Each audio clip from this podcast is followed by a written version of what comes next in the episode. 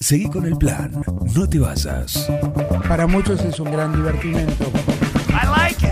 No, bad information. Mami. Bad information. ¿Qué está pasando en el mundo hoy? Es impresionante, ¿no? Un equipo, todos los temas, Es lo más importante que tenemos. un plan perfecto, Es un escándalo. una banda de radio.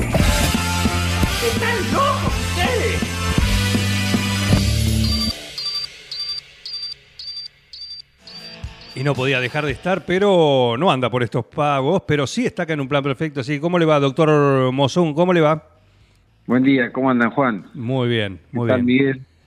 Hola, hola, buen día. ¿Anda de gira? ¿Qué cuentan? Estoy, sí, todavía sí, en, en los toldos. Ajá. Ah, pensemos en Qatar. No, no, ni quien Acá pudiera. ¿Mañana va a estar en el Seven? Que recién estuvo el señor Rugby contando los detalles. Sí, vamos a estar en forma activa, activa deportiva. Ah, muy bien. Así que va a estar muy divertido. Espero terminar entero. Varios esperan eso. Sí, es, es casi Sí, como el deseo general. No sobre Sí, todo de prefiero la, tirarla a la pelota. ¿Para qué golpearse? Dijo un amigo. Yo decía, bueno, sí. La pastel que corra, que corra uno que pueda. Claro. ¿Qué va a Que, hacer? que corra Fullera, por ejemplo. Claro, que corra acá. Por ejemplo. Es así. Manos no tiene, pero sí piernas. Eh, no, bueno, es completo, guarda. Este, aparte en el último partido demostró dote de habilidad que hacía rato que no demostraba, entonces por ahí pues, podemos tener una diferencia por ese lado. ¿Qué tipo de habilidades? De- dejó clavado en un dribbling, este, en un engaño eh, a un defensor de ellos que fue dos, pasó entre dos personas, una cosa, parecía una luz, terrible. Ah, mira, mira. Cintura. Sí, sí, Con quiebre de cintura, Ahí sí. se, se la arran- se sacó una cadera, la puso del otro lado y salió para el otro lado, terrible. Con pelota en mano, ¿eh? Guarda. Ah, mirá. Muy bien, muy bien. Muy bien. Perfecto. Bueno, No más el mote de, de sin manos. Clemente, no. claro. Clemente, no. Claro, claro que no. Claro. No, no, no, bueno. El burrito Fulleda ahora es. Ahí Claro. lo tenemos, por Sí, sí, ejemplo. sí, sí, sí. Por ejemplo. Muy bien. Perfecto. ¿Cuál, eh, ¿Qué tenemos para hoy? ¿Qué, qué- qué cuestión médica? ¿Qué consulta? Eh, tenemos un poquito, un poquito lo de siempre, hablando de, de los pacientes que vemos en, en los en el consultorio habitualmente, que siempre disparan un tema eh, relativamente habitual, en este caso una zoonosis, Sí. que es la brucelosis. Ajá, sí. Eh, eh, se sabe ¿no? que justamente es una zoonosis porque es transmitida desde los animales hacia el ser humano cuando uno se interpone en la, en la cadena natural de evolución de, de ese germen, ¿sí? en este caso una bacteria. Eh, y que es una enfermedad de las llamadas eh, también ocupacionales, ¿no? que están vinculadas a la actividad con, con animales de, de corral, generalmente bovinos, caprinos, ovinos, ¿sí? equinos, y, y animales eh, silvestres y la producción de derivados de la leche eh, no pasteurizados, ¿no? Bien.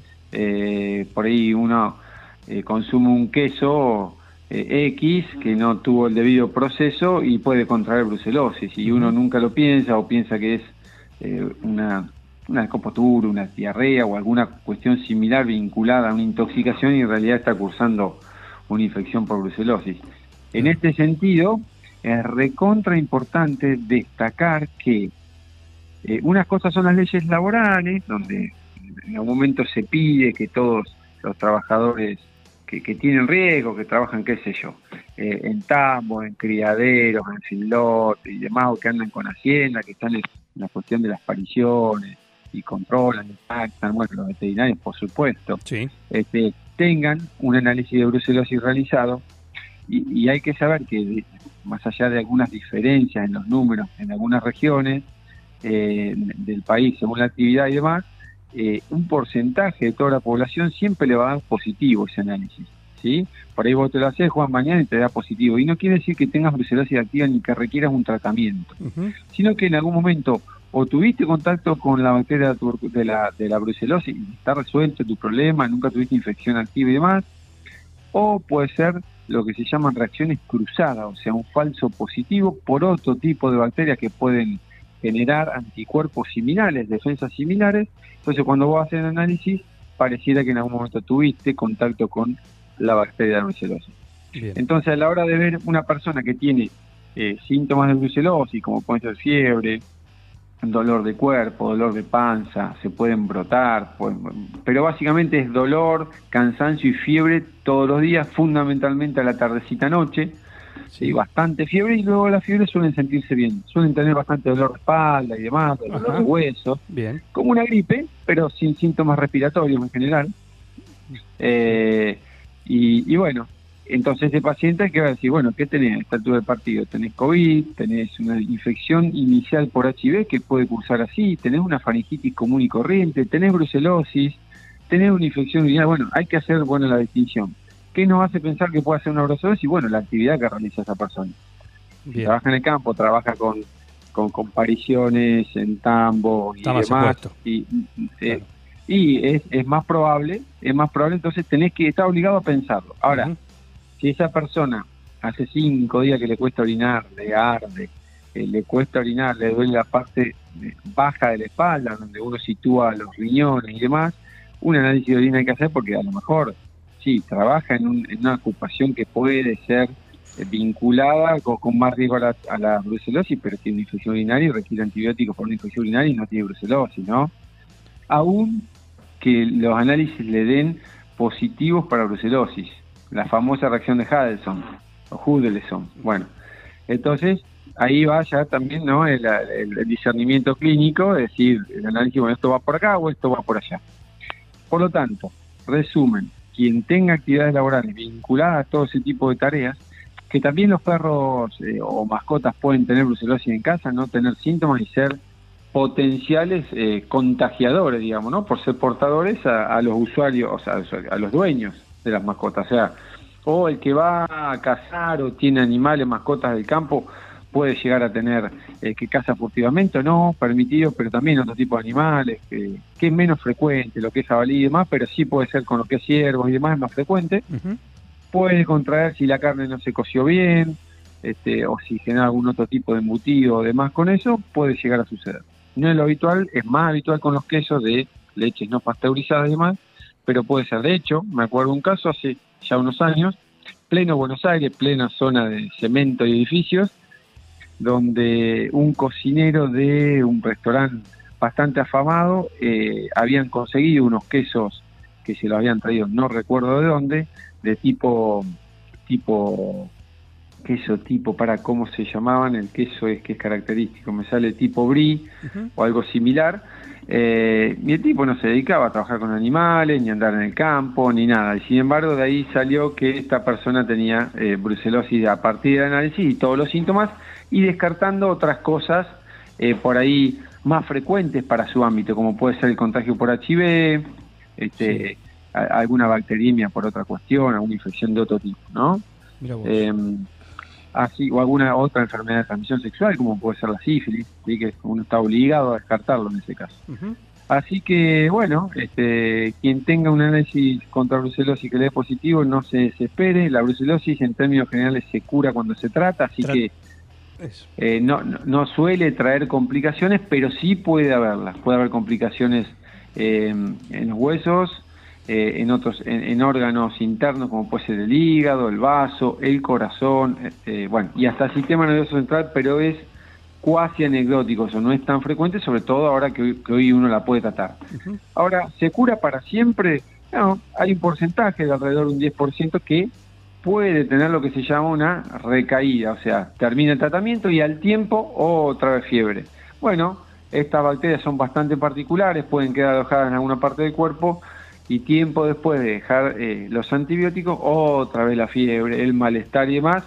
Y es calcado el cuadro, ¿eh? suele ser calcado. Y calcado que a los dos, tres días de iniciar el tratamiento antibiótico, se va la fiebre, se va el cansancio y todo vuelve a la normalidad.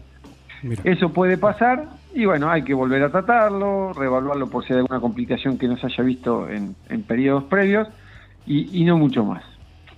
Fernando, esa es la se- cuestión. No hay, no hay vacunas, bueno, aclararlo, ¿no? Sí para, para, para, para los animales, pero no para el ser humano. Fernando, ¿se puede volver a contraer después? Y se puede volver a contraer también, porque de hecho hay, hay especies distintas, ¿sí? Está, eh, hay dis- distintas eh, cero variedades, entonces sí se puede volver a contraer.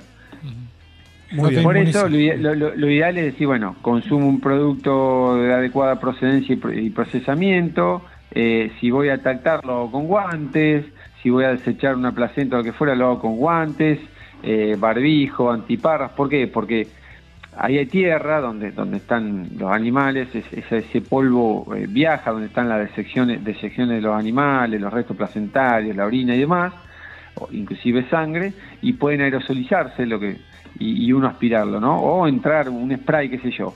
Sale una placenta, lo que sea, y sale, a ver, para decir que sale un chorro de líquido o un spray como un aerosol así por la presión y nos entra en la cara y ahí puede ingresar, ¿sí? Este, entonces, bueno, las cuestiones de seguridad están para cumplirlas porque tienen sus beneficios. Está bueno no enfermarse, ese es el punto. Claro que sí.